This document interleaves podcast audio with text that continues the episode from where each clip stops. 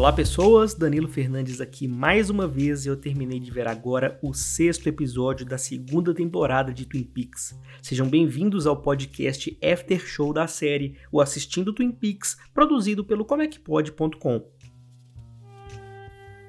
Esse episódio começa de onde o outro parou, o Harold com um corte no rosto feito por ele mesmo, dizendo para a dona que ela mente assim como todas as outras pessoas e que ele confiou muito nela. Antes que ele pudesse fazer algo contra ela, James aparece na casa e resgata as moças de lá. O Harold continua com o diário e James diz que irá à polícia.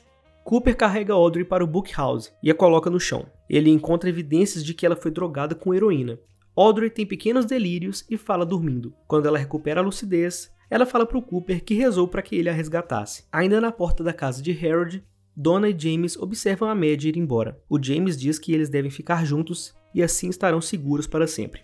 O Harry folheia um livro de fotos criminais e Cooper diz a ele que Audrey estava muito perto de uma dose letal de heroína. Harry identificou Jean Renault no livro e conta a Cooper sobre a fita de vigilância, e Cooper deduz a trama de Jean. Cooper diz que deixou sua jurisdição duas vezes e que por isso agora Audrey está pagando o preço. Harry diz que Audrey está seguro agora e diz a Cooper que ele é o melhor homem da lei que ele já conheceu, mas que ele pensa demais. Cooper encontra Ben na sala de jantar do hotel com a pasta de dinheiro.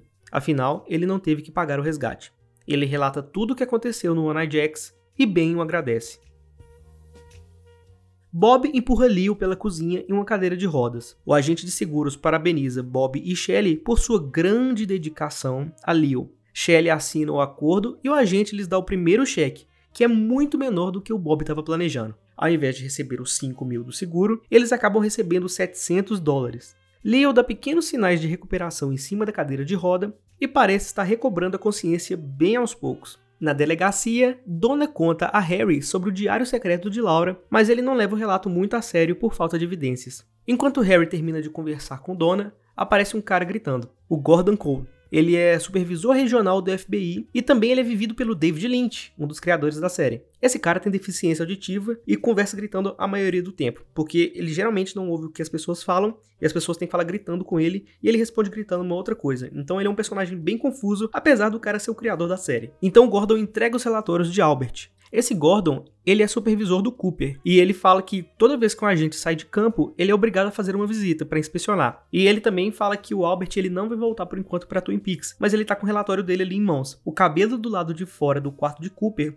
era de um casaco de um bicho chamado vicunha, que parece muito com uma alpaca. A droga da seringa de Gerard era algo nunca antes visto e os papéis próximos aos trilhos do trem eram de um diário. O Hawking entra arrastando um homem de um braço só, que é levado ao escritório de Harry. Ben visita sua filha Audrey e ela rejeita suas palavras de conforto por saber do envolvimento dele com o bordel One Eye Jacks. Ela pede a Cooper para levá-la para casa, mas Ben sugere que todos vão juntos. Nadine, a mulher do tapa-olho, ainda acha que é uma adolescente e fica atormentando seu marido em casa. Josie conversa com um homem chamado Jonathan e ele diz que eles vão embora para Hong Kong naquela noite. Josie argumenta que ela precisa ser paga com o dinheiro do seguro por Ben Horn, mas Jonathan diz que matará Harry, o namorado dela, se ela não for embora naquela noite. Ou seja, a mulher simplesmente está de mãos atadas. Em uma cena bem iluminada pela luz do sol, enquanto toca a música da abertura de Twin Peaks, Mad olha para o lago, sentada ao lado de James. Ele se desculpa pela confusão romântica deles e Mad diz que gostou que James a tivesse confundido com Laura. Ela diz que ele e Donna pertencem um ao outro e que ela vai para casa no dia seguinte. Como cada episódio da série se passa em um período de um dia, então é como se ela tivesse ficado na cidade por menos de duas semanas, já que ela apareceu por causa do enterro da sua prima, Laura Palmer. Josie aparece com Ben e diz a ele que não vai sair do escritório sem o dinheiro. Ben a ameaça com seu arquivo secreto sobre a morte de seu marido. Ela conta que também tem sua própria chave para um cofre cheio de evidências contra ele. O Ben então assina um cheque do Banco de Tóquio. Bob e Shelley dão uma festa para comemorar o retorno de Leo. A situação é extremamente exagerada e estranha, já que os dois são amantes e Leo seria o assassino traído que se encontra inconsciente. Bob coloca um bolo na mesa e Leo cai de cara em cima dele. Gordon entrega a Cooper uma carta anônima que foi enviada para o escritório central do FBI. Na carta está escrito apenas uma jogada de xadrez. Ben fala para Leland que precisa dele de volta para ajudar a tocar os negócios e para, aparentemente, passar a perna no próprio irmão. O Harry entra na casa da Josie e ela está indo embora. Ben acende um charuto em uma mesa do hotel com um asiático estranho, o Sr. Tojamura, que pergunta por que, que ele não recebeu nada em troca do cheque de 5 milhões de dólares. A reunião é interrompida por Leland cantando de forma constrangedora pela vigésima vez na série. Quando a conversa termina, o Sr. Tojamura vai para o balcão do bar do hotel e o Pete da serraria tenta começar uma conversa com ele, mas o homem simplesmente não dá papo. Os policiais interrogam Gerard, que implora por seu remédio, e Cooper pergunta se ele sofre de esquizofrenia. Ele começa a ter um ataque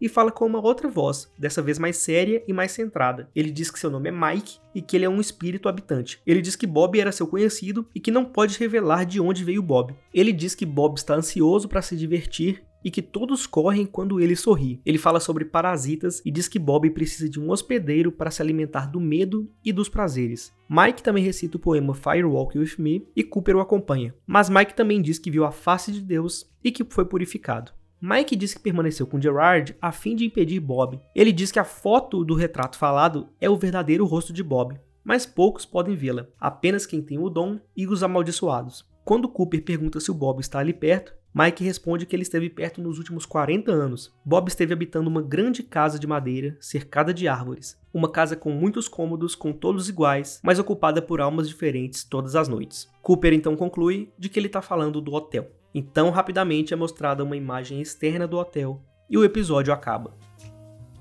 Esses foram alguns detalhes do episódio. Espero que vocês tenham gostado do podcast e espero que vocês também assistam e me alcancem para a gente poder comentar juntos sobre a série. Se quiserem mandar comentários, é só entrar em contato pelo Twitter podcastpix ou pelo site que está na descrição deste e de todos os outros episódios. Se quiserem mandar mensagem de áudio para fazer uma participação especial aqui no podcast, é só seguir as instruções que estão no post linkado aí na descrição também. E por último, mas não menos importante, temos a nossa caixinha, o nosso Pix, onde você pode mandar qualquer valor para cá e garantir a continuidade do projeto, quem sabe até com uma frequência maior. A chave Pix para sua doação também está na descrição do episódio. Para quem quiser me seguir nos perfis pessoais, tanto no Twitter quanto no Instagram, é só procurar por @dofsmartins. Tá tudo aí na descrição do episódio, facinho para você clicar. É isso, pessoal. Espero que vocês tenham gostado e espero que vocês continuem por aqui ao longo da temporada para a gente trocar uma ideia depois de cada episódio. Até mais.